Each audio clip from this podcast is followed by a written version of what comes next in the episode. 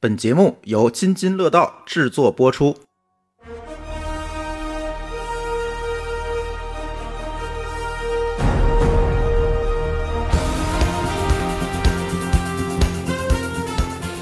我当时进去了之后，我就血脉喷张，特别激动。我不知道他全程是什么体验啊？全程可能觉得比较饱，下来腿就没了。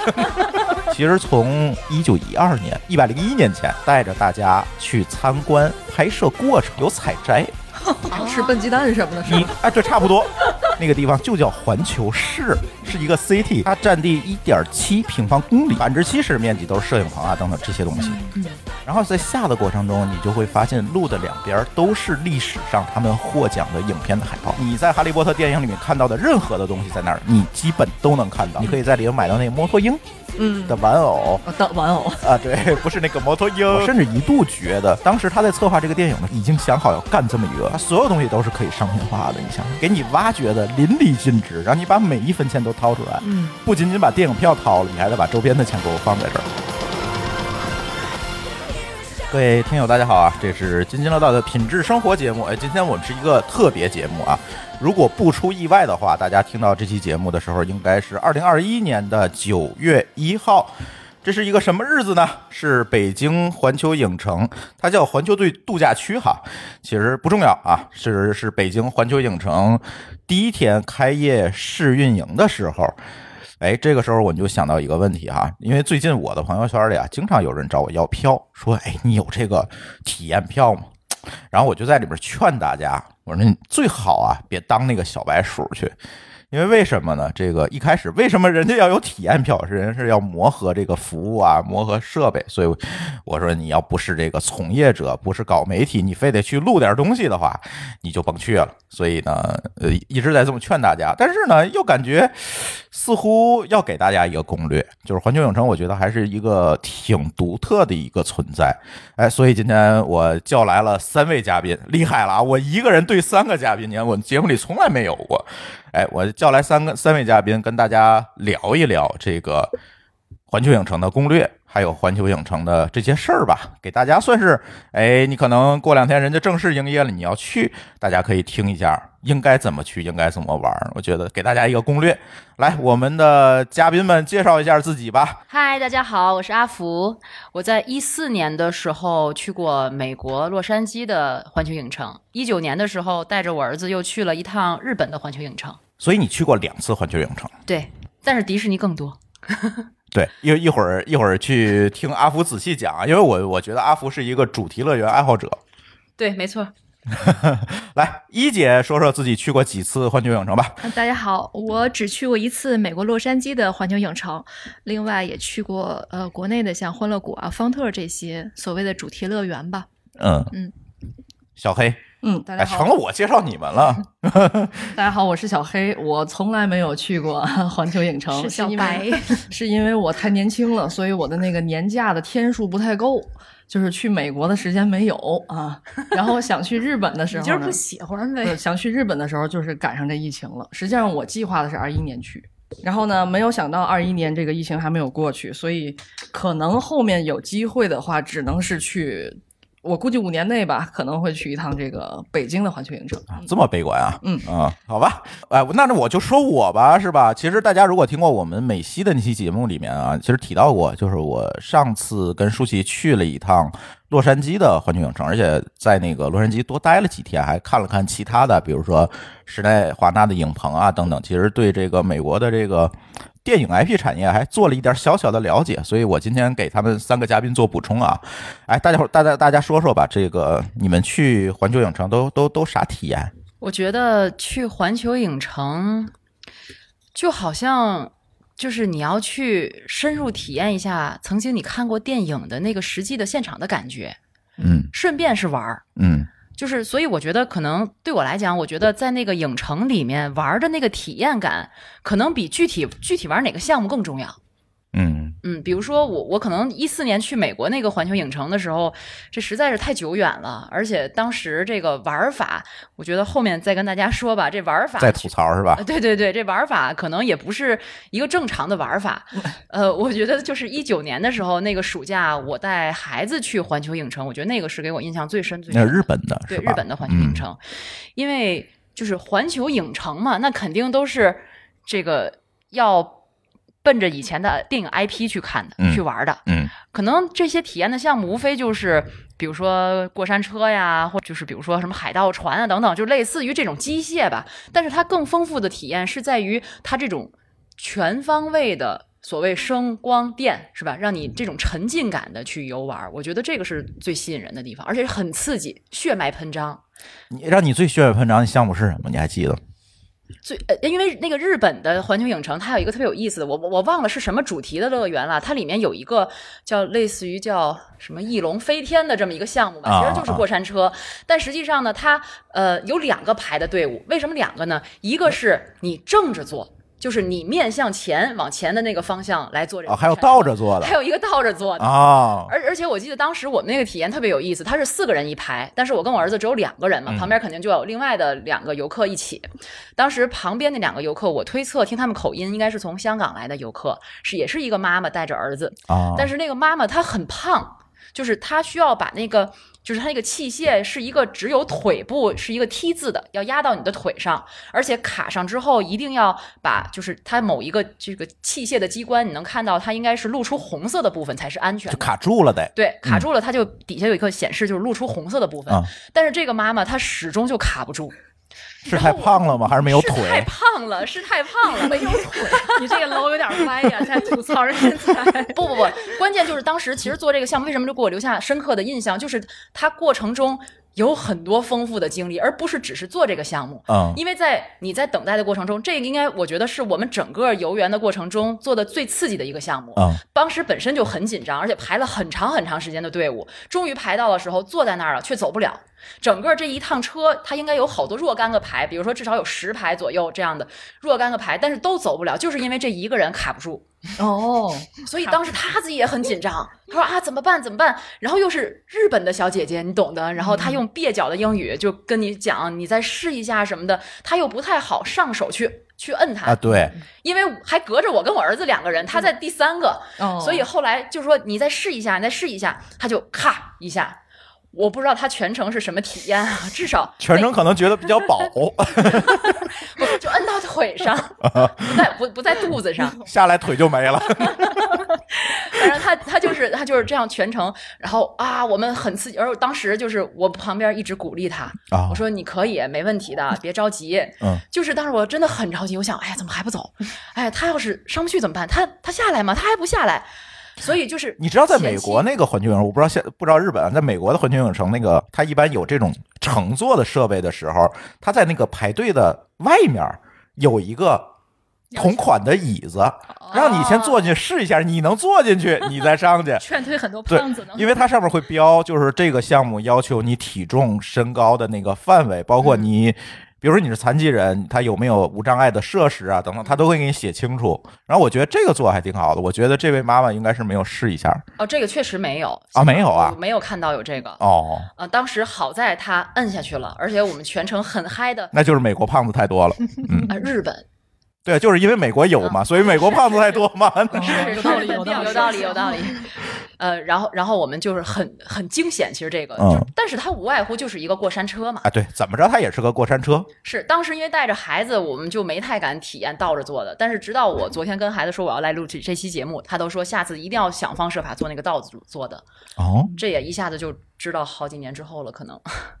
是有有有可能，有可能，因为而且我觉得这个环球影城里面最打动我的地方是，它排队的那个过程其实也不枯燥，因为你是在电影的场景里面排队。对对对，今天其实还跟小黑说这个事儿了，就他会因为因为我不喜欢去这个主题乐园排队，他说一切加钱可得，呃，那那那倒是 是在不加钱的情况下，他嗯最讨厌的是排队。对，其实我也是特别烦排队这件事儿，但是我在环球影城里面排队的体验，明显要比在当年世博会排队的体验要好得多。嗯，就是因为你在排队的那个过程，其实就是走进电影的这么一个过程。像我们去的第一个项目做的是那个变形金刚，它给到你的就是在电影里你看到的变形金刚基地的那个场景，所有东西都是动的，都是活的。像小黑可能比较这个期待哈利波特，嗯，我可以告诉你，他排队的地方就是在他的学校的那个城堡里面。嗯，你首先看到的是分院帽，是动的哦，他就在那个排队的，对。对，然后再进去，你看到的就是校长的那个办公室，嗯，然后大厅，而且有意思的是，大厅里真的有那个会动的照片哦，一模一样的。哦，这可以，这可以，对，所以那个过程一点都不枯燥的，就是沉浸感很强，沉浸感非常强。朱峰，你哪年去的？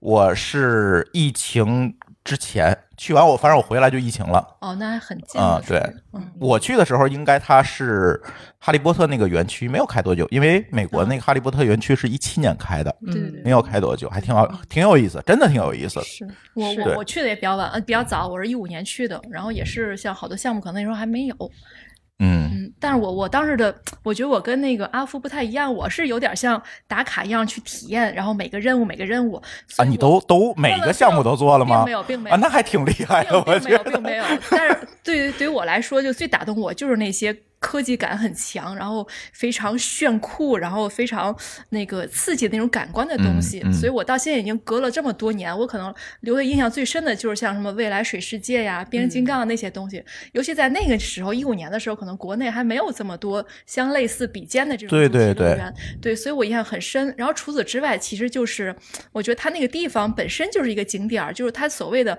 环球影城嘛，就一个城，就是无论是在乐园里面还是在出来，它有那个比弗利山庄啊，包括有嗯。购物的地方，有中国剧院啊。可，以啊，你还能去比弗利山庄购物，并没有，并没有这个打卡打卡。依依姐最喜欢就是逛街 这个逛不开比弗利。山庄我转了一圈，发现没有我能买得起的东西。我没有装，就在门口看了一下，我就是就感觉整个是一个。可能是说梦幻有点过呀，但是你嗯。整个在那种沉浸式的感觉是非常强的，嗯。所以可能到了那儿之后，去乐园玩儿占了整个游程的相当于百分之三十的体验，那其他嗯。百分之七十体验是在这个游乐场之外的东西，嗯包括那个人偶啊，包括那个什么那个嗯好莱坞的那个明星大道啊，那个摁手印儿啊什么那些，对他可能不是说真的玩儿什么，但是去那儿体验一下，我觉得这个是一个整体的东西，就是可能在国内其他的就没有类似这样的。因为我们这一代人其实都看着美国大片长大的，确实，所以你真的会有这种非常亲切的这个感觉，嗯，而且你会发现洛杉矶那一切，你去到那儿的那一切都在美国大片里被炸过，比如那个山头上的那个好莱坞那个标志啊，对吧都在电影里被炸过，所以去那儿之后感觉，哎，好像这些地儿我依稀都来过的感觉。像还有他那个啊、天文台，我不知道你们去没去啊，星光大道啊等等这些地方，星光大道去了，对，它里面的服务人员确实是金发碧眼的，那就金发闭着眼的，就就真的像电影里的人一样，对啊吧？他不是说戴个假头套，然后假的那种，所以那整个的体验感确实挺强的。嗯对，歪楼了啊！星光大道上还有这个加勒比海盗等这些演员哈，可以拍照。啊，收钱的啊，小十美金啊，十美金吧嗯对对对他对对也不是那个演员，就是在那儿做生意的人，其实是对对对对扮角色扮，演成那个还有卖自己 CD 给你的，塞到你手里，然后你就得给钱那种，哦就是也有很多坑啊，一定要当心去那个地方。外也有这个，有有有很多套路的，特别可怕但是所谓的星光大道其实挺幻灭的，啊！对！它其实就是一条破街，对对，其实所有东西都很一条小马路，一条小马路。对，唯一就是比较热闹地儿就是那个那个剧场跟前儿那个地儿，嗯，中国戏院是吧？它对叫？对那那个跟前儿那个地儿，对对对。可，能还好一点，剩下地儿就是一条破街，嗯。真的，大大家不用过过度期待，或者你要是没去过，我觉得也可以不用去了，尤其是开车去没地儿停车。但是他街上会有敞篷汽车，然后载着富二代们的 小男小女们啊，对对对，如果你玩过 GTA 的话，哎，你觉得很有感觉，就是那种感觉。对，其实那个，我觉得就整个的洛杉矶应该算是一个生态，对嗯对这个词很对，有点歪楼了。哎，我我特别，其实我最遗憾的一个地儿，我觉得是我没去过迪士尼。嗯，我去过算上五次吧，嗯有一次是香港迪士尼，是第一次去，那个是一四年，然后在一五年去了两次日本迪士尼，我天，你真的主题公园爱好真者啊！的是。然后一哎，你去过奥兰多那个吗？没有？啊，没有你你不觉得无聊吗？总去总去。不，每个迪士尼都有每个迪士尼的特点有乐趣。而且我最喜欢的就是，我今年是去的上海迪士尼，嗯但是我最喜欢的还是就我去过的这几个啊，香港、上海和东京，还是最喜欢东京的迪士尼。嗯其实它跟环球影城，它只不过是 IP 不一样，嗯，可能主题不一样你，觉得有什么区别吗？这样但是沉浸感是一样的，就沉浸感是一样的。因为你是哦亚洲人吗？跟这有关系吗？我觉得跟这个没关系，因为嗯刚才朱峰说哈，大家都是看着美国电影长大的，应该说我是看着美国动画片长长大的，对，就真的就是除了就是咱们小时候看那些中国动画片，当然也印象很深刻，但是美国动画片是一直伴随到我到现在这个年龄，一直还在追，还在追迪士尼皮克斯的动画片，就是这种感觉，就是让你会特别兴奋，对，特别兴奋。它是有那种里面，它是有那种就是代入感的，嗯非常非常强。对我能够 get 到这一点。那天我在日本跟那个朋友聊天的时候特别有意思，就是因为我那阵儿在日本有些员工，就是是当地人，然后我们一起去 KTV，然后唱什么歌呢？这唱大家都会唱的呀。然后唱是《灌篮高手》的主题歌，嗯，大家非常嗨，因为大家似乎通过在那一刻被拉入了同一个语境下面，是是同一种快乐，同一种快乐嗯，会拉到同一种快乐。但是当时我们出来之后，我就跟舒淇在感慨这件事情。你说现在的小朋友们嗯，到了这个岁数，跟国外的同龄人还有没有这种共鸣呢？孩妈妈。其实现在的 因为现在看动画、看海外动画片的机会确实不多了，除非你专门去找。不，他们看的动画片也是我们小时候看的，嗯，嗯还是他们也是对，还是对我儿子还在看《灌篮高手》，对啊，还是名侦探柯南啊，然后你经久不衰的狮子王，还是还是这些，嗯我觉得现在缺乏共鸣，就是这又歪楼了哈。缺乏共鸣的一个原因，没事，咱不怕歪楼。嗯，就是因为咱们小的时候都是看电视，对，我没有主动选择的权利，我只是是被动在接受。大现在家大家都是在网上对，看了。大家就是差异化、多元化。现在可能孩子们的选择也太多了，嗯就有的家长可能就选择看什么原版的英文动画。啊，对，我这要说这个事儿啊，现在好多小朋友都看的原版的英文动画，哇，太厉害了都，我觉得我这个我是 get 不到的。我还认识一个小朋友看原版的日文动画，而且他妈妈说他看着看着这动画片就会说日语了，嗯，啊，就小孩是有这个语言能力的，有这个 习的能力的。理解不了、想象不了。对，真的是这样。所以，哎呀，就总感觉我们走进，别管是环球影城还是迪士尼，我们走进的时候就觉得是融合到了这样一个 IP 里面。嗯，而且我觉得这些呃主题影城它有一个特点，就是说它不让人觉得尴尬，就是比如大人去了，他不会觉得很很无聊，嗯小孩去了可能也不会觉得特别枯燥。就是它这种结合点，我觉得是特别特别能够吸引人的。就是可能我们去某些游乐场，哎，大人就觉得哎呀什么呀小孩玩意儿什么的，但是去这种地方就不会有那种感觉。对因为我们有童年的那些记忆，或者它本身设计上也有一些比较人性化，或者他认真在做这个主题，而不是说圈钱或什么的那些。对，所以，所以这个我觉得是特别能够让我们就是印象特别深刻的，包括可能阿福多次去也会有，虽然他是带孩子去，但是他自己也会感兴趣。不止带孩子去过，也带老人去过。哦一五年的时候有一次，一五年九月份吧，我是带着孩子的奶奶和孩子的姥姥，我们一起去的。就是老人也玩的很 happy 在里面。也也坐那倒着坐那过山车，那个可能够呃呛迪士尼乐园，我们去的是迪士尼哈老人玩，迪士尼相对它那个项目的刺激程度啊没有这么刺激环球对影城那么刺激。而且我觉得环球影城也没有这么刺激。我就比较一下，这不是批评谁啊，就是我说北京欢乐谷或者是天津欢乐谷，嗯你做的那些东西，其实你就是在上面摇元宵嘛。嗯，它必须要追求一定的刺激，你才会有意思。是但是像这种有 IP 的乐园的一个最重要点，其实是你在沉浸在这个场景里面，它这个设备是不是刺激，其实已经不重要了。嗯对，你看我去这个环球影城的时候，我觉得最刺激的那个，我不知道你去没去，就是那个木乃伊复仇啊，木乃伊复仇那个项目，可能你们去的时候那个项目还没开呢。有可能对，是木乃伊那个电影的 IP，然后那个里面的过山车是，我觉得是我做这些项目里面最刺激的，就是来回摇吧。但是你是在一个比较黑暗的一个室内的空间里，反正你也不知道发生了什么，反正是很剧烈。我觉得也就不过如此了。其他的其实没有这么大的剧烈感，包括你喜欢的《哈利波特》，它其实也没有这么大的一个剧烈感。你是在上面是摇，但是更多的你是在欣赏它，欣赏这个 IP。我觉得这是一个天差地别的区别。嗯嗯，而且我觉得，就是我我去这个，不论是迪士尼也好，还是环球影城也好，我觉得他们对于年龄甚至身高的限制都要求的很低。啊，。对，你看，我如果去欢乐谷的话，因为我曾经是欢乐谷年票拥有者哈，去欢乐谷的话，他都要求 你我觉得你挺有意思的，他他 自身的，对说是带孩子玩儿，其实自对，己玩儿更其实自己玩儿，对，呃，他他都要求，比如说有一米一以上、一米二以上，嗯。但是在迪士尼里面，几乎好多项目都是九十八厘米以上，或者一一百零二厘米以上。啊，是是是，就是你说到这个，因为刚才你说那个全黑的那个，嗯我想起来去香港迪士尼的时候，有一个呃，就是《玩具总动员》的主题。那个嗯区域叫飞越太空山，它其实就是一个里面漆黑一片，像星际一样，啊，然后坐着那个过山车在里面。其实它的那个摇摆的幅度还是很大的。嗯，它的要求我记得就是一百零二厘米以上，但是哦我儿子当时一百零二厘米，也就三岁多。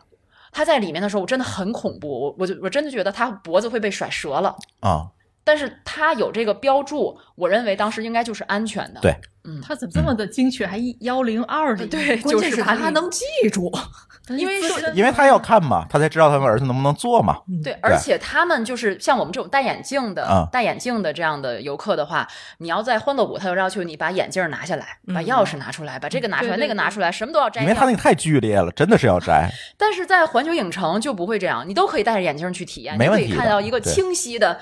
就清晰的去走这个全程，就不用模模糊糊的那样啊，其实我都是戴隐形，我要去这种地儿，我就是比较怕眼镜被甩出去。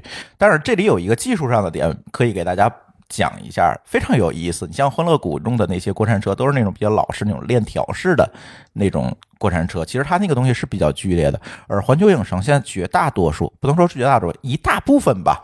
这个游乐项目它用的这个驱动系统不是那种过山车的驱动系统，它其实即便你看不见，它其实也不是在一个轨道上乱跑，不是那种，它其实是你的椅子后面有一个液压的吊臂，把你吊起来，哦然后在那儿动。其实你原地是没有动的，嗯它是换前面那个屏幕。哦，我懂了，明白？对，所以这个情况下你是非常安全，因为你即便掉下来都没事儿，它只是椅子在动。嗯，基本上原地转圈儿，就是原地转圈儿圈这个我有体验过，在那个方特，啊，方特也有在方特这样的，也是这样的。然后前面是一个六层楼的一个大的屏幕，它那个叫什么飞跃什么什么我忘了。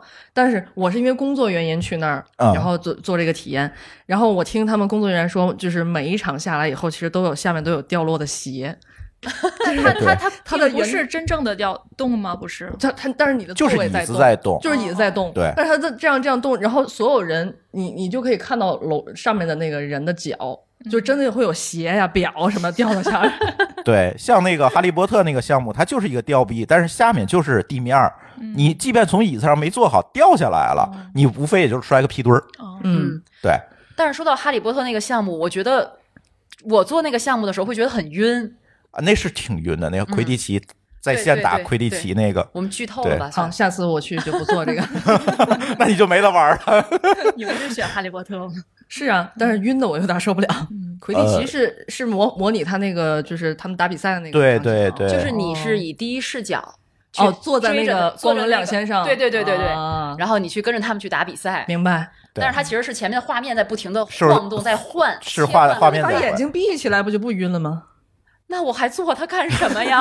我试了，我试了，我确实闭了一段时间眼睛，确实不晕。是吧？对对，稍微调节一下，因为你就是感觉椅子在轻微的它在晃，其实没有什么感觉所以。还是可以去的。对，是说到这个项目，其实我有一个趣闻想跟大家分享。哎，嗯，就是我们在做这个项目，因为当时我们去日本的环球影城的时候，是我和另一个妈妈，她自己带着两个孩子。嗯我们到环球影城当时玩的时候，其实是分头玩了，嗯但是我们后来又不约而同的来到了哈利波特。这个这个展主题展区要去做这个项目，它这个挺有意思的。你入场的时候啊，它是走一个好多来回盘旋的这个这个通道，然后你走到这个呃霍格沃茨学校里面，嗯走到这里面，然后你可以看到，就像呃电影里面看到的，它那个可以说话的画照片儿对对照片可以说话的这个画、对油画，然后还有各种这个很现场感的那种感觉的这样的展示的东西。模拟现场的那种，但是他走到一半儿的时候，他有一个人会在那儿跟你讲，就如果你要做项目，好像就应该往一个方向转弯，啊。然后如果你要是只是参观里面，就往另一个方向转弯。啊。其实当时我可能是认为我我要转的这个弯就是去排队做项目的，但是我转错了。哦，然后我进去之后，我发现哎，大家怎么都不着急，都在那儿慢悠悠的拍照，嗯就根本就不急着去做项目。就我我们可能去那儿就想着，哎，我赶紧要排上，我我要去做这个项目。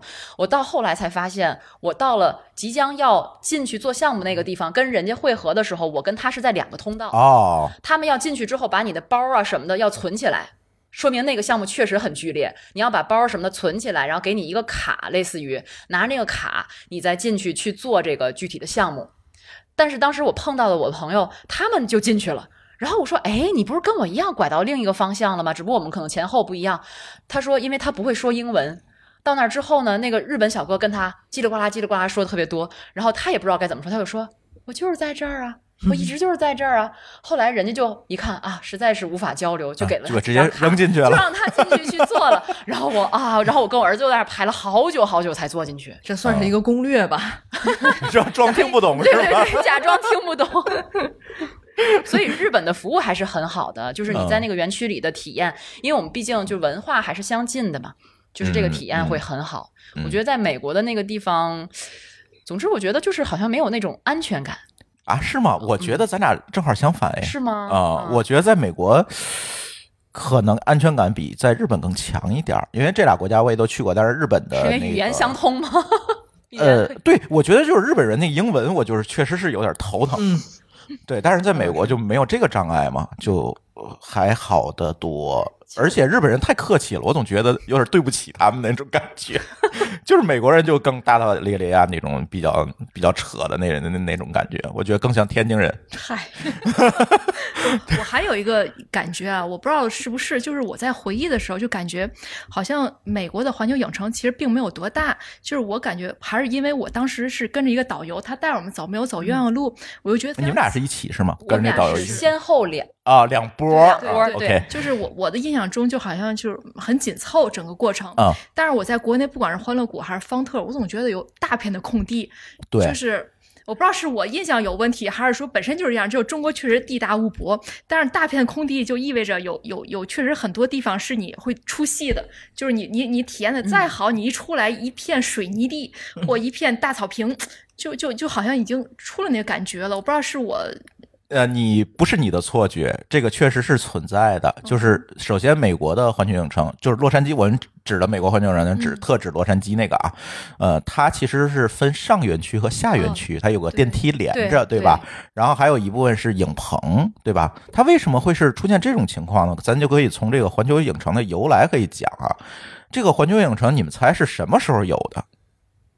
就是这一这一片地是什么时候有的？其实从一九一二年就有一百多年前，一百零二、一百零一年前。那跟科技还关系不大，那个时候已经有这 呃，当时其实洛杉矶那阵儿，他在发展这个电影产业，当时那一片就是摄影棚，哦一大片的摄影棚。然后从一九三零年之前就有了环球影城的这个雏形是什么呢？就是带着大家去参观拍摄过程。嗯。嗯，但是为什么当时能参观，你们知道吗？是因为当时拍的都是默片儿，啊，不没有声音。就不用台词儿什么的。对，那那最早期的电影不是都是没有声音的吗？后来才发明了音轨这些东西。是那个时候已经有这个参观的这个路线啊。然后他们就这边在拍，那个观众在后面参观，横店一日游，哎，类，但是还不一样，你知道是什么吗？它是农家乐，怎么讲呢？有采摘，哦吃笨鸡蛋什么的，是你吧？哎，对，差不多。因为洛杉矶那一片，洛杉矶、旧金山就是湾区这一大大湾区这一片吧，其实它是盛产葡萄、樱桃这些东西，到现在其实也是。哦你要从那个洛杉呃旧金山往洛杉矶开，路上好多采摘园儿，嗯嗯就是职业比较就是达农家乐，你知道吗？当年从，但是三零年以后呢，就是因为这个有声电影发明了。嗯，就是默片时代结束了，我一有声音就怕这个观众去干扰他们。这个时候，这个影城参观这个项目就停止了。当时你知道参观一次多少钱吗？二十五美分，美分好便宜，很便宜，就是拿着小车拉着你去转一圈儿，然后再拉到这个采摘园，采摘点东西回家，就是这么一个东西。大家主要可能为了采摘，农家乐，呃，我觉得也是。我猜当年，因为当年的电影还不是主流产业了嘛，嗯我猜可能为什么有采摘呢？是因为可能主要还是大家想想弄点吃的去。对，这是当年。然后从这个一九六四年，其实才重新开放。但是当时开放的时候就开始有这个游乐项目了，嗯，就是他把电影 IP 啊等等这些东西应就该当时游放进去了。乐场的一些设施也发展起来了，是吧？对嗯，那些游乐场啊等等那些，再加上这个影城参观，哎，它就组成了环球影城的雏形。所以那片地呢，其实并不是给你做影城的，影城是它的一个附加项目，人主要大片地是摄影棚。嗯嗯一会儿咱会讲他那进去，咱去参观那摄影棚那个过程。它其实大部分是摄影棚那一块，只是我单独弄出来一块地，它是一个附加产业。嗯但只不过后来它扩展到国外，专门做了影城这样一个项目，可能就会遇到我们说这个问题，一走出去就出戏了，嗯是因为它没有别的。但是它那个地方是整个在这个生态里的，你出不了戏，你走出去它也是摄影棚。对，你根本就出不了戏，所以其实是这样。然后其实它有一个转折点，其实是在二零一七年，就是《哈利波特》这个项目开放，真的直接让他的收入翻番啊！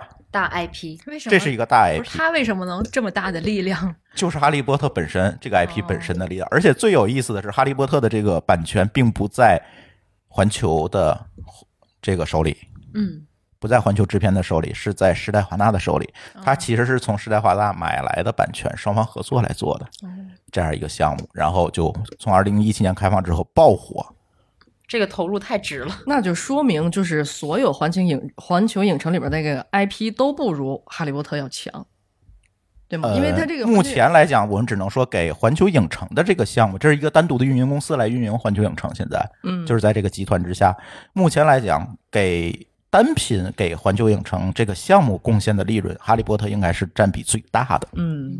还有变形金刚，变形金刚其实也是买的 IP，嗯也不是环球的 IP。还有侏罗纪公园啊什么的，对都是，呃，侏罗纪是环球的，嗯。是他自己的 IP，对，所以这个呃是这么一个过程。反正这个东西，你想，人家干了一百年了哈，嗯，这所以它整所以个的我们我们也需要一百年的时间，然后把中国的这个主题乐园发展起来。差不多，我觉得差不多，就是这是有一个不断积累的这么一个过程，嗯厚积薄发的一个过程。我觉得而且我觉得跟它电影产业的发展都是密切关联的。它本人嗯，什么叫这个先？我们总说一句话叫什么？对，先有环球市，再有洛杉矶。是，嗯这个环球市就是环球影城所在的那个地方，嗯那个地方就叫环球市，是一个 city。这个环球市是洛杉矶唯一一个的非建制城市。什么叫非建制城市？就是这个城市不归政府所有，是归私人所有的。这个城市叫非建制城市，它占地一点七平方公里，百分之七十面积都是摄影棚啊等等这些东西。嗯，它就是一个大的电影产业，就是横店，我觉得它特别像横店，但是这这是私人所有的，哎，那它算是最大的环球影城了吧？在全球，它不是最大的，但是它是原生的，我们可以讲，嗯，北京现在是最大的吗？嗯，这个我数据我没有查到，对，但是它肯定洛杉矶那个肯定是不是最大的，所以这个原生的还是原生的味道最浓嘛，嗯，对吧？对对，嗯嗯，而且它在这个整个过程中，刚才咱说了，从一九一二年开始建，其实特别有意思，这个地儿啊不知道怎么着特别着火，嗯，从历史上着了九次火，就不停的你会发现他们在着火。所以他们的设施可以不停的在更新。哎，所以他们火了。但是有一年的火 着的非常大，是哪年呢？是在二零零八年的六月一号着一次火。这个时候厉害啊，他不是把摄影棚毁了，也不是把游艺设施毁了，他把他们库存的胶胶卷都毁了。那损失太惨重了。呃，据说是有五万多份存档的这些电影副本都被烧掉了。嗯，就是从一九二零年积累下来的好多胶片啊，就是当时最原始的这些资料都被干掉了。太可惜了。安全生产差一点。因为你想啊，他的这个摄影场地其实是在不断的翻建，他换一个电影，他可能就要重新装修一遍那些场地，它就会存在大量的这种起火的机会。嗯，嗯，而且它是在一个嗯山林里，对它那个山火，这九次里面可能有三次是因为山火给它点了。嗯因为那一片就是非常干燥嘛，我们有时候去美国总会遇到他们找山火呀等等这些问题，特别干燥，所以这这个地儿就是特别容易过火，这个也特别有意思。最近一次反正就是零八年那一次，而且洛杉矶这个总店最好的，我觉得就是那个影城游览那个项目，嗯，这是传统项目哈，就是刚才我说，当年跟人家跟农家乐一块儿干，一直干到今天，啊，哦现在还能采摘吗？好像不能了吧？你不是也去了吗坐？一个小车来，有有有有有有一一路看大家在拍摄什么的，是那个吧？对嗯嗯，我我印象中有那个，你去了吗？应该是去了，包括那个什么，嗯要没去就太可惜了。地铁着火，对对吧？还有什么飞机什么坠落什么的，反正我我印象中是有这个的。它是有几个场景，就是你车开出去之后呢，我不知道你们还有没有印象哈是有？洪水的那个吗？对，啊，我不知道你们有没有印象，这个车开进开出去之后呢，它先下坡，因为你上车的地儿在它的上上区，在上园区，然后它要开车从一个坡道下到下园区，因为下园区外面那个才是影棚那一部位。然后在下的过程中，你就会发现路的两边都是历史上他们获奖的影片的海报，嗯不记得了，太遥远了。从二三十年代一直到我们去的时候，最后一张海报是绿皮书。哦，特别牛逼那一趟大道，你就看吧。然后，其实我们不是最激动的，因为我们开始看美国大片，其实是从九十年代开始的。对，但是跟我一辆车那些美国的老头老太太，哎呀，就特别对这些东西就特别亲切，那是他们年轻的时候看过的电影。嗯，是从战舰波将金号开始吗？我忘了第一部是什么了，反正从默片时代，卓别林啊什么的，啊一直到今天，两侧那个嗯马路的两侧那个坡道两侧全是海报，然后下到坡道的最下面是一个非常著名的景点儿，就是五十一号消防站。嗯，那是美国唯一一个在非建制单位上建的公有的设施，公共的就是国有的消防站、消防设施，那是应该是唯一一个，如果没记错的话。而有一部非常著名的美剧叫《Emergency》，这部美剧就是在这个消防站里面拍的。哦，反正总着火。对，所以他们建所以这个消防站也没刹住。我还以为是这消防站的建设，就是因为他们总着火才建了这么一个。不是，它这肯定是标配嘛。现在它也是在正常运营。嗯，但是我说的这个 emergency，大家注意，这个我们当时也是误解了，不是我们现在看的那个美剧叫 Nine One One Emergency，不是那个，是 emergency，是一个上世纪的电影，上世纪的美剧。嗯，所以那些老头老太太们就特别兴奋，因为他们小时候从电视里看到那个消防车就是他。嗯，所所以它有一个文化积累在这儿，对，积淀在这儿。对，然后再往下就会进到山洞里看那个金刚，是一个嗯三 D、四 D 的，算是那能动个很震吗？撼，我觉得那个对，突然从那个隧道两边就进来好多猴子，对嗯，而且他那个车好像能卡在里面，卡在上是动轨道上，对是可以动的，是可以动嗯。的，等于是四 D 的嘛，对而且它有这个震感。然后再往后就是看到了我们在美剧里看到他们拍美剧时用的车，比如说大黄蜂啊，嗯啊那些车，它就在马路两边排着。我记得还有一辆北京吉普。啊，包括拍《侏罗纪公园》时用的那个大球嗯，啊，你记得吗？就那个些东西都在路我们去边拍的时候，那片子还没拍出来呢，好像。对，我估计当时没有。不是啊，一呀，《侏罗纪公园》一里用的呀，有的，你可能记不住了。嗯，对，然后再往后就是那些电影的场景，什么大白鲨呀、洪水啊，就是嗯那些东西，然后一直就是把这个过程参观完。如果路上可能在某个地方，然后你会发现你那个，因为你坐的是一个火车嘛，小火车那样好几节儿，然后你会发现它那个屏幕里面会显示，现在你不能说话了。因为前面正在拍摄，然后那个车默默的就开过去，它就不再讲了。啊然后你会发发现旁边正在拍剧啊，嗯他们在工作，嗯，就是这么一个过程，最后再回来。也也有一个每辆车有个导游是吧？就是有一个导游在那儿嘚吧。对对对，这个给大家一个攻略：如果你们去美国的环球影城的时候，一定要选那个中文导览。对我们好像当时就选的是中文导览是。哦个华人小姐姐，哦，那还不错。我选的英文的，听得我这个难受啊。那你都能懂。呃，懂不了，因为有些剧咱对不上号。对，而且他同时到某一个场景，他那个小屏幕也会演这个回顾当一下时的那个情况，对对对对，还挺有意思的，我觉得。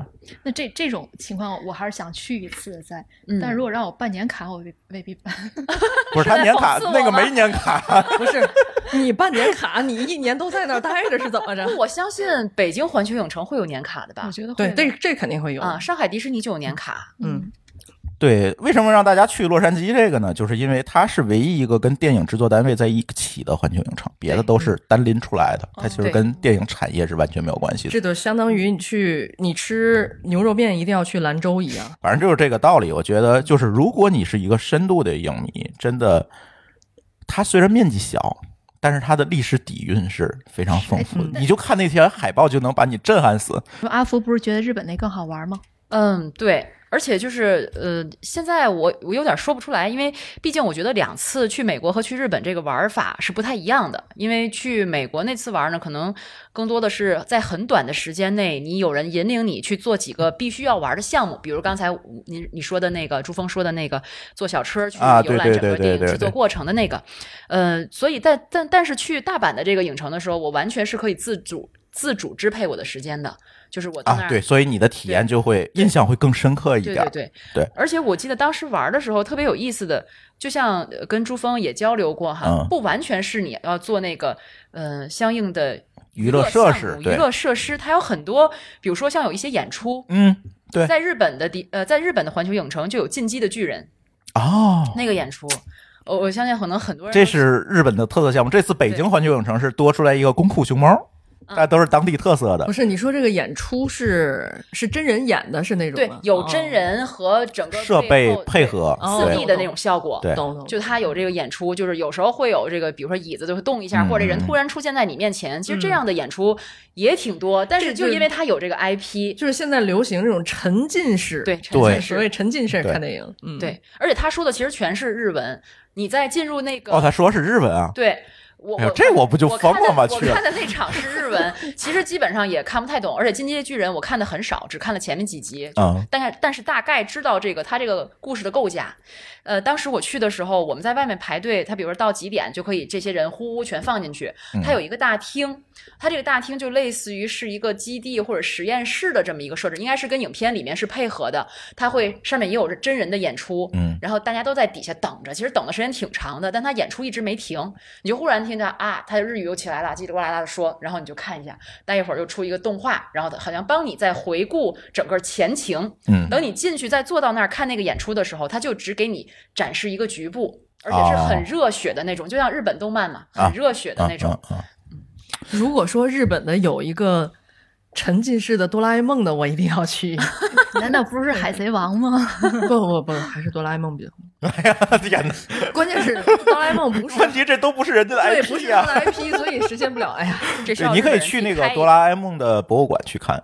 嗯对，对哆啦 A 梦博物馆、没去过，好，嗯下次有好多遗憾没去的地方。对，而且哈利波特这个展区真的是这几年，刚才我们说了，它为环球影城贡献了百分之五十以上的收入，现在确实是很赞。我不知道你去这个日本哈利波特这个园区是什么感觉？你不还买好多东西吗？就是觉得我，进入今天今天阿福带来了好多道具，对对对什么魔杖啊，可惜黄油啤酒啊 对我当时进去了之后，我就血脉喷张，我特别激动，就是你也是个哈利波特迷，对嗯哈迷，嗯，真的进去好激动。你一进去之后，我印象中好像你进到那个园区右手边就是九又四分之一站台三呃九又三四分之三站九又台，对四分假哈迷，我我是真真乐园迷，不好主要是乐园迷，对对对，记忆力不太好。九又四分之三那个站台，可以在那上面，好像它也是有那个它有个列车员可以跟你拍照。对，有拍照，啊然后好像也有也可以有互动，我记得不太嗯。清楚，但是当时人很多，我就没有去排队，但是真的是很激动，然后没走两步就看到卖黄油啤酒的。嗯，这个黄油啤酒，它那儿有两种规格，一种是给你一个一次性的塑料杯一杯，相对就要便宜一些；还有一种呢，就是我今天带到珠峰这儿来的这种，嗯是一个真的那个杯像嗯啤酒杯一样，但是它是但我要我要打断一下，我觉得你这个杯子啊，你拿过来真的没有那种没有那种沉浸式的那种感觉了。我拿瓶啤酒给道理，因为里面没有黄油啤酒，不也还是没有是那个环境是吧对你就要到那个环境，拿着这个杯子喝那个酒。嗯，，对，嗯，而且而且它那个口感可以说吗？现在。不算剧透吧？嗯，这个喝的时候特别像加了奶盖儿的格瓦斯，对，它是没有酒精的，小朋友可以喝哦。对，但是喝着会有一点酒精的感觉，但是它确实是没有酒精，它是有发酵的那个格瓦斯的那个感觉，但是没有酒精。，然后上面给你加了一层奶盖儿，所以就像黄油一样嘛，嗯都是奶油味道真真是不记得了。呃，我在美国买好像是五刀，大概我我嗯印象中可能三百五三百五十日那元，十五块钱，一杯奶三百五十日元呃，四十块钱吧。一杯奶茶钱呗。啊，差不多啊，差不多差不多，对，也许我记错了啊，这个嗯。我向来记忆力不是特别好，反正就是当时一百零二你都记住了，你这记不住？这这不是他花的钱，你看，要不就是刷的卡，啊，对刷卡，对，对全程都可以刷所以，他记不住，就是不能用支付宝有点麻烦，刷卡还是很方便的。嗯。就当时是买的这个，嗯、另外我觉得进去之后有这个那叫什么？什么沃德村来着，格霍格莫德村，没错，就是霍霍格霍格莫莫德，就是那个双胞胎，嗯双胞胎去开了一个店嘛，开了一个卖奇奇怪怪的那个东西的店，就开在霍格莫德村里，我印象中哦，是吧？哈迷来讲，我我们不要哈迷就歪楼了，突然发现没 get 到，这段我还真没记，我真不记得有这么个。你是不？是哈电影迷？不是，没看过书我都看过，啊？但是我看的时候可是六年级，啊，对记不住我看的时候也是了，你再看一遍吧。我是六年级二十年前，六年级开始看的书，然后最后一次看电影是在一八年去南非的路上，去南非的路上，在飞机上全把电影又都看了一遍。我我其实啊，就是还是童年的记忆比较深刻，是在第一部到第四部。可能这个村难道是出现在后三部里面？还有什么可以回忆的？对我我我可以讲里面的布局，然后让哈迷帮我去对号哈。好，进去之后啊，它是先有一个这个牌坊，啊、牌坊，然后 就是一个大门洞子啊。呃，进去之后呢，右手边就是我那天看了北京环球影城也是一样的哦，大家可以遵循这个攻略来走啊。嗯，进去之后，你的右手边就是九又四分之三站台，嗯那边有一个列车员儿可以跟你合影。然后呢，再往前，你的右手边是有很多的这个纪念品的商店，你可以在里头买到那个摩托鹰嗯的玩偶。啊的玩偶，啊，对，不是那个摩托鹰，对，然后还有一系列的，就是周边，比如斗篷啊等等这些嗯都可以买到。对，魔杖也可以买到。这个时候你一定要在那个商店里买一个魔杖，嗯一定要买那个智能魔杖。嗯，哎，这个时候说嘿 Siri，哎，又是我家那响了。对，然后买好魔杖拿出来是吧？然后呢，这个商店出来的对面就是对角巷嗯啊，它里面是另外一个这个也是卖东西的地方。其实你可以买到这个剧里面存真的存在的这些东西，什么那些，放屁的那个糖，怪味儿的那些啊对就在霍格莫德村，这是在对角巷，是吗？对，他那个地儿叫对角巷。他是在开学之前买的这些东西。对，然后呢，在里面还有一间卖魔杖的房子。你进去之后，里面的这个老阿姨，就是那个老的魔法师，嗯，他会挑一个小朋友帮你选一个魔杖，就是非常沉浸，就是那个魔杖商店。嗯，就得是魔杖在挑我是吗？哎，对对对，他就是给你那个感觉特别有意思。他是比如一次进去十个人、二十个人，然后他选一个小朋友出来，然后给你挑一个魔杖，哦就特别沉浸的感觉。你看你没去过吧日？本日本不是这样的，人是吗很多很拥啊，挤有可能是太就就进去。随便那个，他那个商店是要排队才能进的。哦，不是，嗯不是然后从那个商店出来之后，就是一个卫生间，啊，就是那个闹鬼的那个卫生间。啊，哦。淘金娘那个对，淘金娘那个进去之后他还说话，呢，对，他还说啊话，这个我绝不敢去这个。人多没事儿，你放心吧。对，他有正常的卫生间，但是它嗯。设计成那个淘金娘的那个在的那个卫生间。对，然后你再往前就是几个餐厅，就是有卖黄油啤酒的，嗯。然后呢，其中一个餐厅就是《哈利波特》里面他家吃饭的那个原版的那个样子哦，那个大餐厅原版的样子。嗯然后你可以在里面点餐，点的餐也是那那个电影里面或者那本书里面的那些有的东西。是他们在学校里面，然后在一个大长桌上那个东西。对对，就是那个地哦。方，一模一样。然后也是这样刷就变出来。那倒不是，你自己端去。然后再出来，再往前就是清华合唱团的那个舞台，嗯然后他现场会有一些表演，有的时候，嗯，再往前就是那个城堡，好大的一个城堡，哦。很高很高，你就排队进去吧。嗯，然后城堡对面是一个过山车，那个过山车是你可以坐在过山车上经过海格老师的那个小房间。嗯，就是进到那个房间里再钻出来那样一个过山车。是你说的是那大胡子的那个？对对对哦海格的小屋，嗯对对对，然后呢，你就可以进到城堡里面去排队。城堡里面当然东西就更多，就像刚才我说，有那个会动的画儿啊，会说话的画儿，然后他们的演员就是原班的演员，还录了一段儿欢迎你的视频。你进去之后是有很有沉浸感的来欢迎你，给你介绍这就是我们的学校，那边是校长的房间等等他，给你介绍一通，然后你就走。嗯，然后直到看到那个分院猫，你就可以去做那个设备了。但是分院猫的这边可能是设备，那边就是商店，你已经去了商店那一边。啊，记得好详细。对这个分院帽，你刚刚说是在排队的时候就会看到这分院帽，对，呃然后在然后进到城堡里面会有这分院分院猫，它会给你分吗？不会，它就是一个洞的，他就是雇佣。他就是一个战士，就在那儿雇佣，然后还会说话什么的。然后你在《哈利波特》电影里面看到的任何的东西，在那儿你基本都能看到，包括那个镜子呀，那那个楼梯呢？就是会动的那个会转那个楼梯也有。会转吗？我不记得那个，我印象不深了。还有他们的宿舍可以进吗？宿舍没有，哦，宿舍就是只有那个教室、校长的办公室这些公共这些区域地方，对，算是公共区域。嗯，但是它那个商店啊，所有的商店里面是卖东西的，但它外面那个橱窗都是跟真实的在书里面看到那个商店的布置是一样的，是一模一样的，嗯，对，比如说它有里边有那个会动的魁地奇在那动，嗯它就给给你给你捆上了，其实是那个鬼飞球吧，是叫嗯鬼飞球吧，它的最大的那个金的那个最大的那个哦最大那个嗯哦最大的那个，然后它就在那儿一直一直在动，然后还有这个呃巧克力蛙，巧克力蛙，卖巧克力，蛙的，我买了一个巧克力蛙，哎，我觉得你说那个那个球的时候，一定要旁边配上那个音乐，嗯那个那个那个就，它很。多就是对它在那里面，包括就是还有一些植物，我记得好像有一些植物吧，就有那个植物上课的时候，对有一些植物对对对也会在橱窗里面有展示。嗯，还有那个他那个叫的声音特别大，不是有一个有一个人会带着一个耳机去嗯摆弄那个植物，那耳机也在，哦，对。尖叫的，对，尖尖叫的那个知道知道那个。那它有一个室外的部分，那你们可以拿那个我说的好业余的感觉，你们你们可以拿那个像哈迷，拿那个魔杖，可以就念咒那个不可以。啊，不可以。它。魔杖是这样的，它魔杖你买的时候，它里面会附赠你一个地图，至嗯少我在日本是这样的，它会附赠你一个地图，它告诉你在这个村子里面的哪个地方，你可以去应用你这个魔杖。嗯，然后他会给你指示这个地方你要怎么样画出你这个魔杖的在空中的曲线，就能唤醒它那个设施。然后，嗯比如说或者是喷水啊，或者是出气泡啊，什么类似于这样的。你们知道我见到一个就是最会玩环球影城里面的这个哈利波特这部分的人，是我在抖音上刷到的一个老外，嗯，他自己就是一个魔术师。当魔术碰上魔法的时候，不碰上魔法城堡的时候，就会特别有意思。他自己在这个这个魔法城堡里面玩的时候，在各种变魔术的过程当中，就还原了这个这个更加沉浸式的一种体验。怎么感觉有点戏精上身 似的？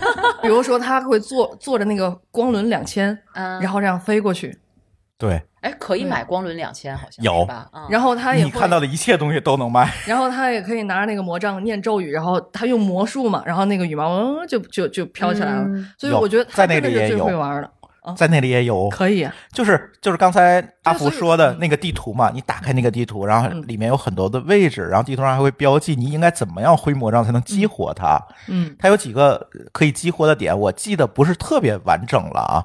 有一个激活的点就是那个会写字的羽毛，嗯你冲它一挥，然后就它就开始写字哦啊。然后还有一个是魁地奇那个箱子，它会自动的打开。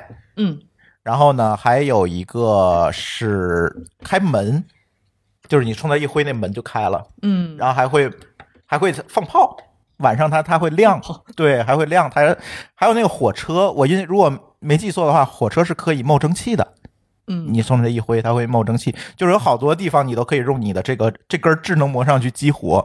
但是这个东西啊，你千万不要人多的时候去。为什么我特别不建议大家人多的时候去？就是就是你很容易出戏，你知道吗大？家都在那一堆人排队在那儿挥，你特别出戏。这也能解释为什么哈利波特能带动百分之五十的这种客量，它可玩的地方太多了。就还是对这种互动感嘛。对对对它这个电影 IP 的沉浸感，这个渗透其实做的，我甚至一度觉得，当时他在策划这个电影的时候，就已已经想好要干这么一个啊，事情了。他所有东西都是可以商品化的，你想想，嗯太厉害了！所有东西都存在。而且我不知道美国的是什么样啊，在日本它那个呃可以用魔杖互动的地方，其实都在特别后面的这种角落巷子里。都是这样的啊，对美国也都是这样的，它那个布局是完全一样的。嗯，我记得这次看了北京的那个乐园的地图，我发现一模一样也也。是一样的。为什么我能记得这么清楚？是因为我先看了一遍，然后我再根据我那照片去回忆一下，我发现是确实是一模一样的，我就能想象到，到时候就看哪人多，肯定都在那儿干这件事儿。真的真的，就是而且，但是我觉得当时体验感不是特别好，就是你按照他的那个呃，有时不准，对，很不准。对他经常你做了好几遍，然后他还没有任何反应，就是因为你旁边人那个魔杖旁边人还在挥，就是他会干扰你。说明但是我觉得日本的秩序真的很好，就大家都没有人干扰，就是你在那儿做，但就是做不到，你就很着急，觉得后面排了很多人，所以啊，说明那个魔杖没有挑中你。啊，魔杖买错了，魔杖没买准。对，对，所以一定要买一个这样的魔杖，特别好玩儿。这这一个是魔杖也不便宜呢，呃人民币，反正我在美国买人民币应该是六七百吧。嗯，我不太记得了，反正挺贵的，我印象中。某宝上有吗？某宝上应该有但是不是这个？对某宝上是头上可以发光的，哦，啊，也有，据说有兼容的，就是吗兼容的，对，但是这个盗版。们不能山寨就是我特别想说，就是 咱咱一会儿可以聊啊，就是这个盗版的问题，其实也 也挺讨厌的。我觉得我去环球影城最大的，除了去玩儿，其实最大的一个目标，其实是为了补我当年那张门票，是吧？比如说有的电影你可能是看的盗版碟，欠生生的一张门票。对，其实是为了补你那张门票去的，很多时候呃补你这张电影票去的，这很多时张电影候是这样。票够贵了。我一次能补这么多呢，对吧？这么多 IP 呢？对，其实往往是这样，所以我觉得，如果你买一个淘宝上买一个假的吧，也不太好，是吧？总感觉、还是是去那儿，就是那个情怀嘛，你就呃要买那个对真实在那个店里你买到那样的东西。虽然你对对对离开了那儿之后再也没有碰过它，对，对我家那现找的，那天要录节目现找出来那魔杖，我今天也是现找的你。们你们这些有魔杖人以后聚一下，聚一起对来，换一下挥一挥魔杖，这我们是麻瓜，现在。而且我觉得嗯就是买东西可能也是去这种主题乐园里特别有意思的一件事情，特别享受的一件事情。虽然价格都是有点虚高，我觉得。嗯嗯，不只我是有点觉得，还好吧。哎，我为什么觉得好？其实这个是有一个心理心理感受的。你到美国，你是觉得什么都便宜，因为它是按美元算的。对你到日本发现什么都贵，这是一假象。这是一个假象。呃很多人就是出国之前都被劝说，你到那儿花钱你就别当那个，千别千万别换算，你知道吗？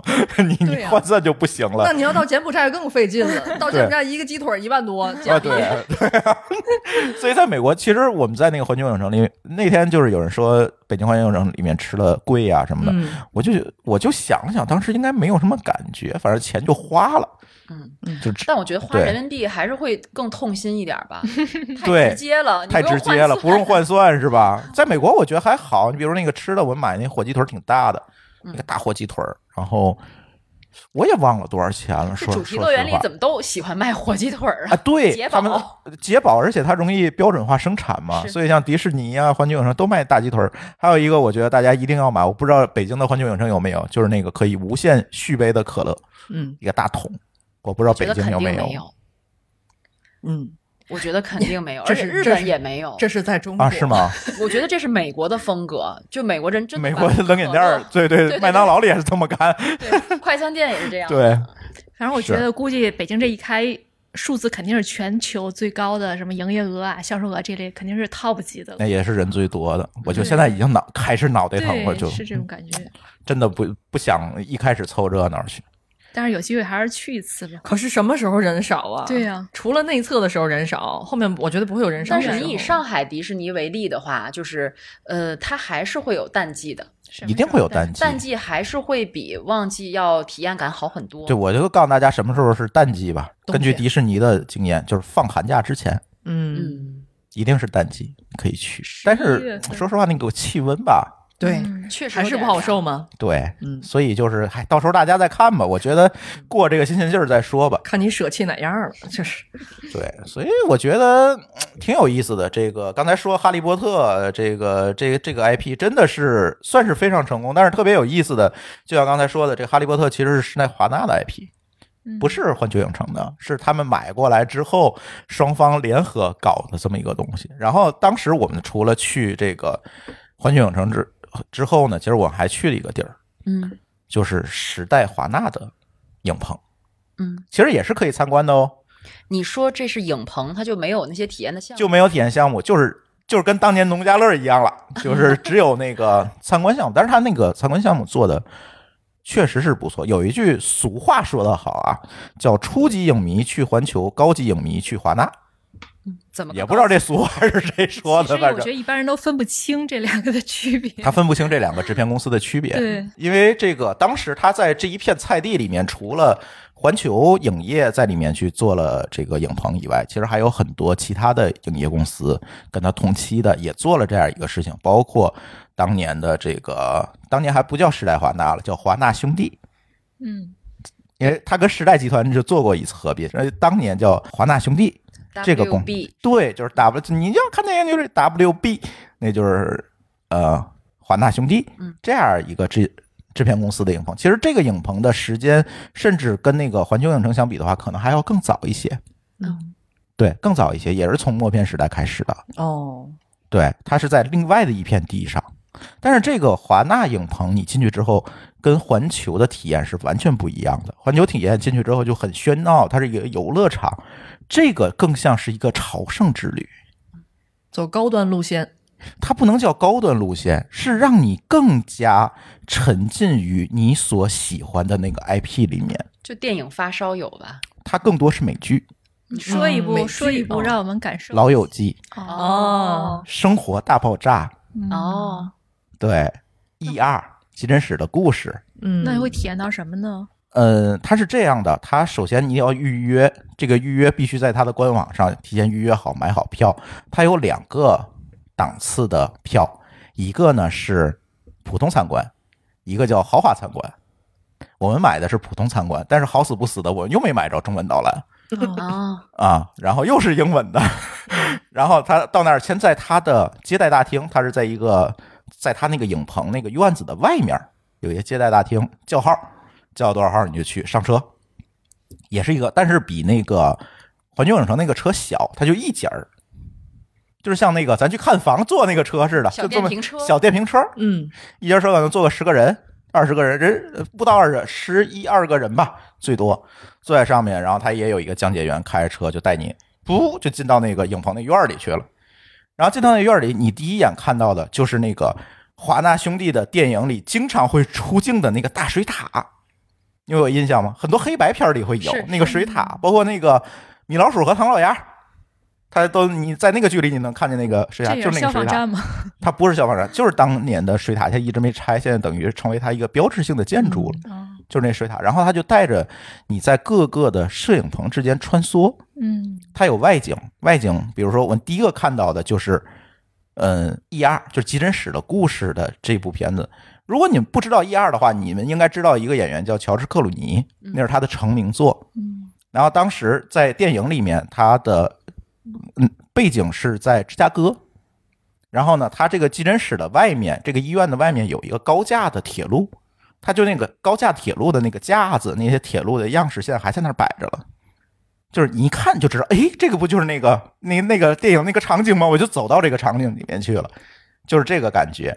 然后他会带着你在这个所有的这个影棚里面参观，有的每一个影棚门口是有一个牌子的，这牌子上会写在哪年到哪年之间拍过哪部美剧，哪年到哪年之间拍过哪一部美剧。嗯，然后如果这部美剧特别有名，他就会以这部美剧来命名这个摄影棚。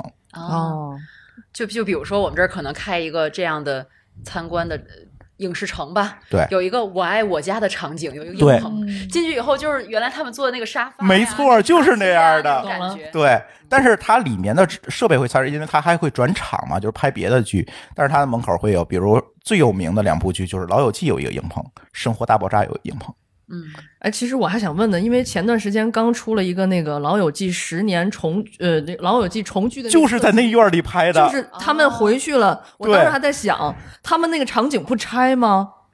他重新搭的，就是那个喷水那个池子，你知道嗯吗？嗯嗯，那个池子，当时导游就告诉我，那个池就在这个位置，但是那个池子是后搭的，然后就是那个位置那几棵树中间。嗯然后我们去的时候，那是一片草地，在拍别的东西。嗯啊，然后这次那个老友记重聚版，我们看那个视频，就是那个位置，嗯，他又把那个池子放那儿了，他是又重新搭了一下，又。搭了一个池子。那他们那个房间里面也是重新搭的吗？。对哦，等于他们拍完以后是会拆的，还是？他拍完之后就会把它拆掉了。那你们去看的时候是怎么怎么？我们去，他让你进影棚之前必须要把手机都收起来，嗯绝对不允许拍照。才会让你进去。然后有的影棚是正在拍其他的美剧，你能看到的；有的就是一个空的影棚，它让你感受一下观众席。因为美剧的拍摄过程都是有观众席的，尤其室内剧有观众席，它要收你的笑声。对对对，然后它在上面挂着好多好多的麦克风，就是咱现在录音中用的这个舒尔 SM 五八的这个麦克风，挂着好多，它去收听众那个观众的声音。然后我们去的时候是《生活大爆炸》刚刚拍完最后一集，嗯，所以能看到。哇能看到观众席。然后《生活大爆炸》最后一集的时候，其实他也播了那摄影棚里是什么状况，就是那个摄影棚，啊，但是他东西已经撤掉，撤哪儿一会儿我再说。啊，还能看到。然后呢，你会看到里面搭那个场景大概是什么样子的，就是一个棚。然后你这些棚你都可以进，都可以进去参观，只要他没有拍摄任务，你都可以进去参观。然后同时他还会带你参观道具车间，就是蝙蝠侠的那些车在里面嗯啊，啊。然后最重要的一个场景呢是哈利波特。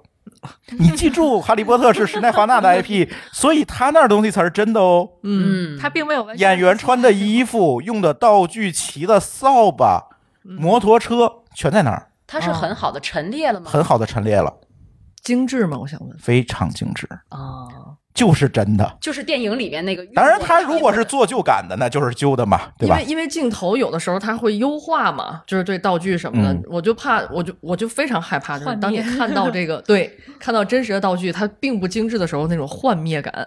哦，不是，你会有一个非常亲切的感觉。然后我们去的时候，海王刚刚播完，嗯，海王中的那个做那个三个叉戟，对那个三叉戟，然后做的那个宝座都在里面，啊，嗯，可以做一下吗？可以做。舒淇坐着拍了一张照片，拿着这个叉子啊，就是我我我的疑问是在于他在拍摄的时候，他能预想到这部剧能火，然后这么多影迷来看，还是说他所有东西都会留一下？他不是所有都会留。对，所以他有电影的 IP 可能就是马上我能看到票房，我、嗯我能够有一个角色，迅速的，对。但是有的剧，除非说像《老友记》《特种大爆炸》是拍了几十几年的，甚至嗯更长时间的剧，它的东西才会被保留下来。嗯对，因为其实美剧有这样一个特点，它每一季每一季往后续，其实是基于大家对这个剧的欢迎程度嘛。嗯如果它续的时间长，就可以证明这剧这部剧是比较成功的。嗯所以它就是基于这个东西来判断。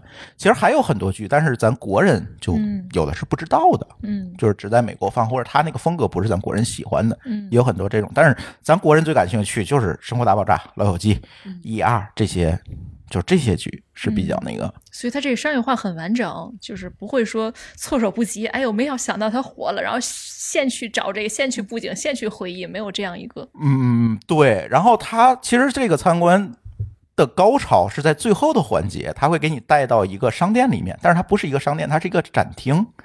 这个展厅里面就完美的用原先的道具还原了《老友记》《生活爆炸》的拍摄场景，你是可以坐在那张沙发上去拍照的，啊，哦，就是原版的那个道具、那个沙发、那个椅子。这收费吗？这个呃，你可以免费拍照，那个照片如果你不要他洗出来照片就不收费了。哦，套路是一样的。对，是用他的相机给你照。他照的肯定是剧照的效果嘛，非常好，你肯定会要的，没有人不会要的，也是补补补那个什么去的，对吧？嗯补收视费去的，嗯，对吧？大家都是这个感觉去到那儿。当然，他那个英文讲解，如果大家听不习惯，最好还是约中文的，嗯而中文不是每天都有。嗯我觉得他靠这一部剧也足以吸引大家去了。啊、真的，很多人就是专门为了老友记去的，嗯，这需要在网上预约吗？就是在他呃官网上时代华纳的官网上就可以预约，他有这个影城参观的这个我觉，得我又有又有了新的目标了。是吧？对，而且你还可以约他现场的拍摄哦。嗯，我那天回来的时候，我就发现有一个人在我们去之前的几天约了约到了《生活大爆炸》最后一集的拍摄，哦，哦。那哇，那太厉害了！那个票是需要抢的，你如果想到你就直接去就行了，明白。能露脸吗？不露脸，你都是那背景音，你是那笑声。你的声音会被历史留存下来的。也好，对也好。你可以在播的那集里使劲儿找出你的声音，你可以发出一声怪叫。所以那个整个的过程，然后你从那个展览馆出来，它里面有很多展出，包括当年他们那些写剧那些剧本创作过程，都是有很多的那个留存的，包括道具啊等等这些都有很多留存。然后你出来之后，还可以抱着他们得的那个艾美奖的那个小金人儿拍照，啊，嗯，然后拍照的那个是真品。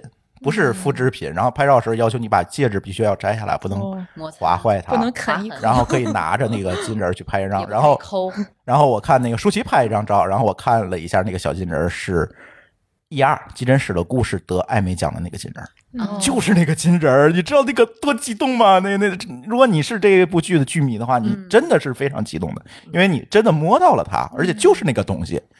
那整个这个参观下来要多长时间啊？呃，应该是两三个小时总有了。哦，半天，半天可以。你要安排至少半天的时间要去，然后呢，出来之后再从那个小金人儿出来，就是《老友记》里面的那个咖啡厅，哦，嗯，就是那个咖啡厅。你看看，说明其实这些主题乐园也好，影城也好，还是贩卖情怀啊，嗯。对，对，对吧？就是叫 Center Park，对吧？嗯哎，那你你说那个豪华票比这个。豪华票是一整天的行程，管一顿饭，然后你可以进到制片人的房间里去看他们是怎么创作这部美剧的。哦，那吃的饭是不是也是某个美剧里经常出现的套餐一类的？不知道，我我准备我下次去约一个，但是豪华版没有中文的。哦，对，看来中国人都不喜欢玩豪华。应该豪豪华版还挺贵的，就豪华版就得是更专业的我那种，对觉得而且你是可以走进他正在做道具的车间去看的。可能他就是这个行业里的人，我觉得，对对对或，者真的就是本土的人嘛？我觉得可能就像咱们看中文的电视剧，嗯几乎很多经典的都知道，但是美剧并不会这样。对对对，而且我觉得就是就像你说的，应该就是行业里的人，嗯才会更感兴趣整个的制作过程。我在那个中央公园咖啡厅里面，在那儿吃饭，然后旁边就是某部美剧的制片，然后在那儿讲剧本，画那个啊，脚本镜头，画分镜头，嗯，这你就真的就能看见。这就更沉浸式了。非常沉浸，然后出来之后就是纪念品商店，你能买到《老友记》里的那些东西啊，《生活大爆炸》里那些东西，你都可以买走。那这个不太适合小孩儿去。小朋友可能 get 不到，对嗯他没，看没有娱乐项目，他可能 get 不到。嗯但是大人可能，尤其你如果你是一个美剧迷的话，应该非常嗯，对。嗯，这个要是一站式又玩了环球影城，又玩了华纳影城，是吧？对，但是你可能一天真的不可能两个都玩了，你可能留个三四天的时间在那边。其实还有其他的，还有那个其他的一些制片公司影棚，好像也是能参观的，但是就不像这两家这么有名。嗯嗯，对，而且都要提前约嘛。嗯所以在这个过程中，我就会发现美国的这个电影电视这个产业的这个 IP 啊，真的是给你挖掘的淋漓尽致，让你把每一分钱都掏出来。嗯，不仅仅把电影票掏了，你还得把周边的钱给我放在这儿，真的。是。其实说到这儿工业化其实说到这儿，我还有点儿呃遗憾，就是其实咱们也可以嘛。刚刚你说到那个我爱我家的时候，我就在想，对哎，如果国内要有一个这样的地方，我一定要去。嗯对国实有个现成的范本在那儿摆着呢。对呀、对但是没有人去做。其实以前应该咱们国内应该也开过一些类似于影视城这种的，嗯有的，我去过浒影视那个城是什么的？我去过那个宁夏的那个沙呃沙坡头还是中卫，我忘了。那个影视城是拍大话西游大话西游的地方，哦，哦，中卫那个是拍《对对大话西游》的，我去过那没错。嗯那个那个都是朱茵小姐姐那个。对，但是啊我觉得听上去，呃我的感受听上去他就还 IP 差发掘得稍微没有这么差一些。嗯好首先它稍微差一些。原先那些道具可能都已经遗失了，就是嗯没有但其实是可以。重新搭的，那我我穿了，当时我们有在那穿那个衣服，都是那种就是普通景点里边儿给你挂一排衣服，嗯然后你可以穿上拿个剑，然后比在他脖子上什么的 那种，就那样，然后交十块钱。嗯，就是没有绝对的特色。对，嗯，嗯真的，他这个 IP 的发掘真的非常非常强，包括它后出来的纪念品商店里面卖的东西，做工就是绝对不是像咱那边一看都是小商品城出来的，嗯。它就是电影的这个 IP，、嗯。这个做工，包，括咱们也没去过什么横店啊，因为我在、嗯。我只要打开携程，它总是给我推送横店两日一夜游，嗯。嗯，两天一夜。横，店其实真的没什么可看的，说实话，就是一个微缩版故宫嘛，嗯，对，小小世界。类似于那个，所以、嗯国内这块儿发掘的确实不是特别好。你看近最近这个像方特啊等等，其实也在试图去发掘一些 IP，对但是你总感觉就还是差怎么，但就是差一点感觉。当然人家做了一百多年了，你也没法这么跟人家比，对吧？嗯我们还需要时间。真的还需要时间，但是我我还是，反正这一趟走下来，我就觉得，嗯，这个地方应该多看一看，尤其比如说像像我们这种内容创作者，你会知道他这个背后的当然，这这期节目咱篇幅有限，就是资本啊、商业这块咱就不讲了。其实它在这里是有很多的逻辑和门道的。你一部美剧为什么会被别人看？是怎么做出来？怎么过过五关斩六将？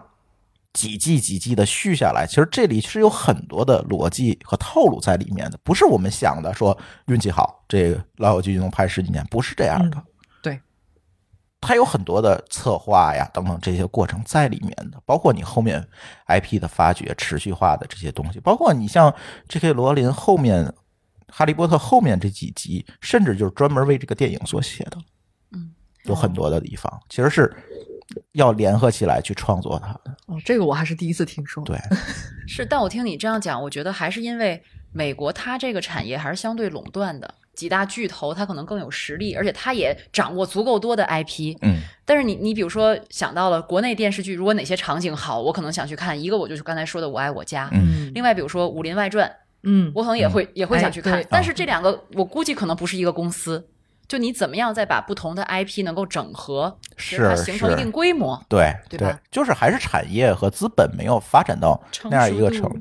当时这些剧也是分在，后来就是通过这个合并啊、资产重组。你像华纳兄弟到时代华纳，其实都是有有这么一个过程的。其实还是挺有意思的。又说回这个环球影城，我觉得，嗯、今天算是北京环球影城的开业的日子，是吧？也是中国第一家的这个环球影城，所以可以给大家一些攻略，是吧？所谓都去过的同学们，你觉得有什么攻略可以给大家？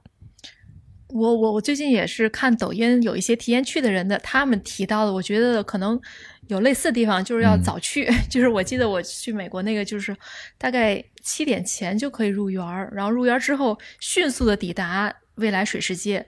当时的状况就基本上等了也就十几分钟排队进去之后，基本上坐的还是那种 C 位的位置，然后一下那种感官刺激让我感觉特别兴奋。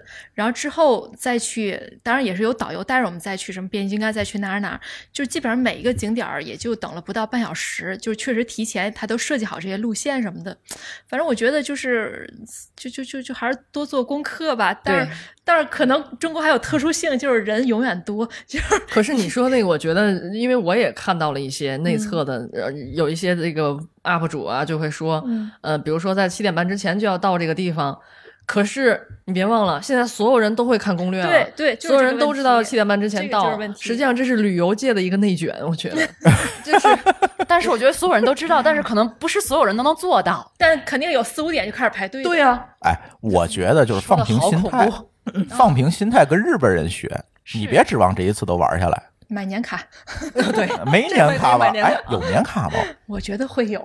我忘了美国那个有没有。对，但是我觉得会有，像 Fast Pass，但是它是不是叫 Fast Pass？我忘了叫什么，就类似叫 Express 还是叫什么？反正就是那个速通卡，对嗯，是吧？就是你可以免排队。那个我觉得财力 OK 的情况下可以搞一个。这个年卡爱好者可能还得再办一个，就北京这个，对，如果有年卡，我肯定会办的。嗯，呃，但是我觉得像呃，我以前会觉得买 Fast Pass 没有用，嗯因为我在日本实战的经验就是，它可以有一些免费现场领的，嗯像迪士尼里是有可可以，嗯比如说你到一定时间，你先领一张，过了一段时间之后，你就可以使用完第一张就可以领第二张。其实真的会很多热门的项目我都实现了二刷，就如果你把它哦合理的分配好这个时间的话，也不用很早顶门去，没有很早顶门去。但是在我今年去上海迪士尼之后，我觉得这个想法改改变了。嗯，我觉得在中国，如果要是想体验感好的话，一定要买 Fast Pass，嗯，就是一定要买这个速通卡。就真的你想象不出来，在国内的这个这个游乐场，它会有有多少人火热？对你会排多长时间？就真的是你买这个也会给你节省很多时间，然后你会有更充足的时间去体验那些不用做的项目，对。更好的去体验乐园里的这个氛围。哎呀，这个排队啊，我是当时穷啊，没买这个速通卡啊，然后基本上每个项目都排了。我记得印象最深的就是呃侏罗纪公园那个项目，排了三个小时，啊，太长了太长了。真的疯了，就是排的舒淇鼻子直流血。哎，你说到这儿，我忽然忽然想到了，这有一个有一个秘诀哈，也、嗯。也不叫诀窍，就是可以偷机取巧的地方。我们去美国的时候，当时也是因为有有这个类似于领队带着我们，就让我们快速的去做一些项目，因为时间有限。走单人通道，对，嗯。single line，就是走单人通道，这是一个很好的办法。对，它就是比如说有特别有利于单身狗，你自己去。不你不是单身狗，你也可以去。啊对只不过你就不能跟你的朋友坐在一起了，对对对你就在填空是吧？这儿啊空一个你坐那儿，那儿空一个你坐那儿，那个不用基本不用等，很快。呃反正在日本的时候也也会等一会儿，但啊是会少很多时间。是可能是日本单身的人比较多，哦，渣男哦，渣男有道理。中国单身的人也越来越多。哎，真的，这个多，这个绝对是秘籍，就是走单人通道 但是不知道他有多少项目会开这个单人通道，啊。对，因为在迪士尼，我会认为是不是有很多有单人通道的机会，但它不是没有。都有。对，它大部分是 Fast Pass 通道，啊，对，就是你花了钱的通道，那个很、很畅快，都有。而且建议大家一定要下载官方的 app。你能看见排队时间不仅是看排队时间，我今年去上海迪士尼的时候，正好赶上它五周年，它还可以在就是你你在那 app 上面扫一下你的票，然后你就可以及时看一些演出，你可以用那个系统来预约哦那个预约演出，OK 甚至是它还可以抽奖，因为赶哦上五周年可以抽奖，就可以抽 Fast Pass。啊不用花钱买，其实啊那好贵的一百五十块钱平均一个项目吧。啊但是我就抽中了一个雷雷鸣山漂流是什么这样的一个嗯项目，就漂流的，就真的到那儿完全都不用等，你到那儿开始排，然后就开始找这个雨衣，竟然雨衣还没有穿上就排到了，啊！就特别快。所以说花钱这个钱是值得的。等一下，你说的是迪士尼的攻略迪士尼，迪士尼，嗯，我们说我我认为我认为它其实是相人民币玩家都是这样对，子它是相通的。嗯我觉得朱峰刚才说要放松心态，我在想是什么样的佛系心态，在这种环境下，我我跟你讲，我去洛杉矶那个环球影城就是中午才到，当时吃了一个午饭，吃了一个火鸡腿儿，我才开始玩儿。嗯，因为我不觉得我每个项目都要去啊，然后排了仨小时，下午五点了。那个是时间最长，但是其他的都是半小时以内哦。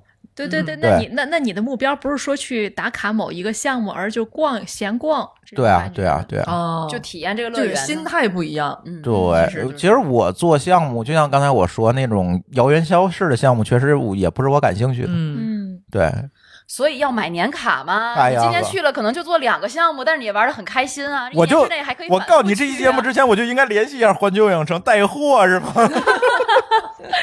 以为你先让咱们四个去体验一下吧。对对对，真的，而且哈利波特那个园区基本也不存在什么排队的问题，因为你看的是那个景区嘛，嗯对吧？你说你去个厕所还用排队吗？可能也用，反正就是没有这么夸张了，就所以还是一个心态问题。想听淘金娘的哭泣吗？排队吧。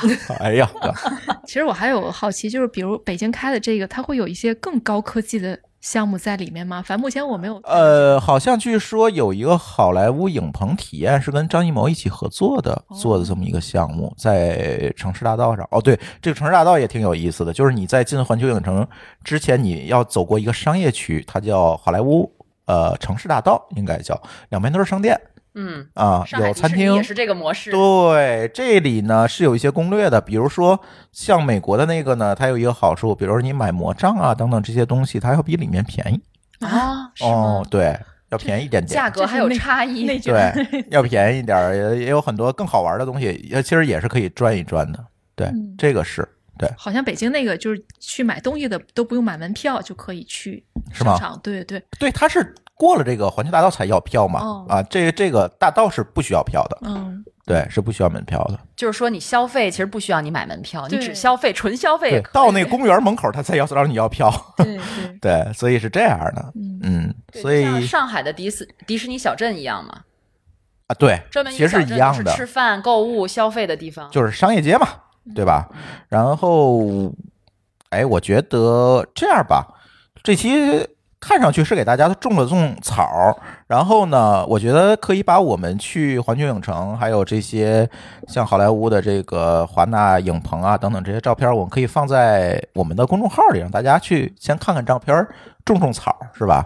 大家可以在我们的微信公众号“津津乐道播客”，天津的津，欢乐的乐，道路的道，津津乐道播客里面，你订阅完这个公众号之后，回复嗯，回复四个字叫“环球影城”，哎，这四个字没有什么歧义啊，就环球影城那个环球影城。然后呢，你回复完了之后，就可以得到我们一个链接，你可以进到我们相册里去看我们在这几个环球影城的一些实地拍的照片和体验吧。觉得可以作为一个节目的延伸，让大家听一听。哎，这个节目真的没有赞助吗？真没有，我想有是吧？啊，对，其实就是我们应景儿这个录这期节目，我们蹭蹭热点是吧？然后当然同时也是阿福、一姐还有小黑他们也会在津津乐道里面，我们也在策划，是不是让他们单独做一个栏目啊？因为他们本身是三个媒体人，其实每天都有很多想要表达，但是。哎，在其他的渠道又不好表达的这个观点和想法，所以呢，我们想请到三位嘉宾，回头可以在津津乐道里面专门去做一个栏目。这名栏目的名字其实我们还没想好，对，但是大家可以期待一下，或者对他们三个人有任何的期待和这个建议的话，也欢迎给我们留言，然后也欢迎大家去期待一下我们三位新主播的新节目。对我们也很期待。对太好了，，大家其实都挺期待。那天我们做策划的时候，还在做策划啊，做做策划的时候，我们还是真的是蛮期待的，因为我会发现，其实有很多的话题想聊深并不容易，必须是在这个媒体行业内的人能接触到更多的媒体资源的人，可能才能知道一些背后的故事。咱所所谓的背后故事，不是说内幕是吧？是一些更深度的思考。我觉得可以请三位主新主播给大家去输出一些这方面的观点。嗯，对希望很快能跟大家再见面。对，应该很快吧？应该很快，看我们的策划的时间吧。对，行，那我们这一期环球影城的呃播客节目就先聊到这里吧。也期待大家看看北京环球影城什么时候能够正式的开业。大家如果去的话，也欢迎把你的体验反馈给我们。对，再说一句，如果环球影城真想请我们四个去体验的话，我们我们非常欢迎，是吧 随时准备着。行，那我我回头我把这期节目发给他们，让他们听听。行，那这期节目我们先聊到这里，感谢大家的收听，我们下期节目再见，拜拜。再见。拜拜拜拜。感谢您收听本期节目，同时您也可以收听我们制作的更多播客节目：科技乱炖、品质生活、津津有味、厂长来了、拼娃时代、串台、科技先生和蓝海之下。在您收听的平台上直接搜索即可找到以上这些节目。如果您觉得我们的节目对您有帮助，欢迎以购买周边产品的形式来支持我们。关注我们的微信公众号“津津乐道播客”，天津的津，欢乐的乐，道路的道，进入周边产品菜单购买即可。如果您愿意参与我们的更多讨论，可以加主播的微信信号 d a o 幺六零三零幺，加入我们的听友群。本节目录音设备由罗德麦克风友情赞助。